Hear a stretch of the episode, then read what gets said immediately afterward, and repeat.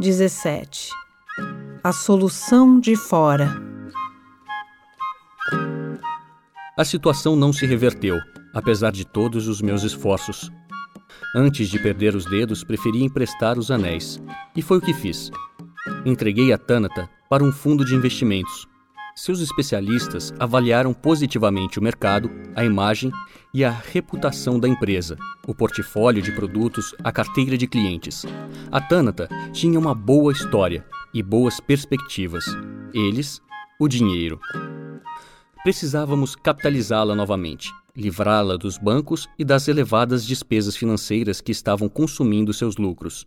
Enfim, trocar um sócio voraz, que estava mordendo a carne e também os ossos, por outro que prometia, além do capital, assessoramento gerencial e liderança de mercado. Dinheiro e competências. Para mim, era a infalível dupla que faltava. E agora, com a esperança de reaver a empresa ao final de cinco anos, resgatando aos investidores o capital investido com os devidos juros. De fato, tão logo o pessoal do fundo ingressou na empresa, foi como se um filme em preto e branco de repente ganhasse cores um bálsamo para a doença que estávamos vivendo. A Tânata retomou o fôlego com um novo molejo. Os sorrisos voltaram aos corredores, as conversas ficaram animadas, sob o alento capaz de sanar o ambiente de insegurança que estava afetando todos. No entanto, estava em risco a história de um novo doutor Xavier, do herdeiro que fez jus à herança que lhe foi destinada. Nesse caso, eu. Já não reinava mais sozinho, tinha de dividir as decisões, Tentei imaginar o Dr. Xavier nessa situação, mas era impossível construir uma imagem dessas. Ainda mais ele, para quem, em tempo de guerra, urubu é perdiz. Daria cabo, ao seu jeito, da derrocada que se instalou.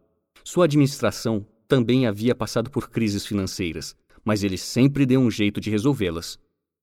Provavelmente, o que guiava o Dr. Xavier não era o que me guiava.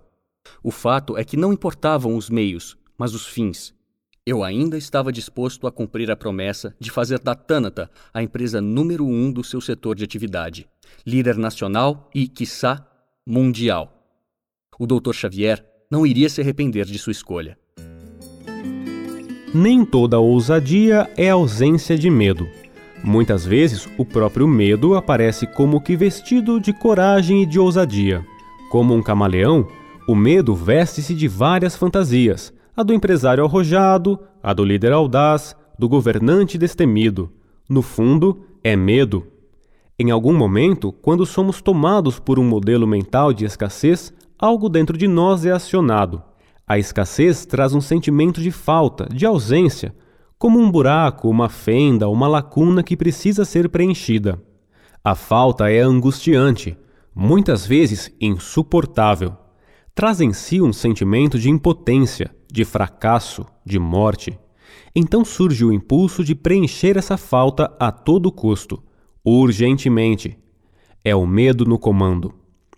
No princípio, o medo gera adrenalina, o hormônio da energia, do vigor e da força, justamente os geradores do próprio impulso.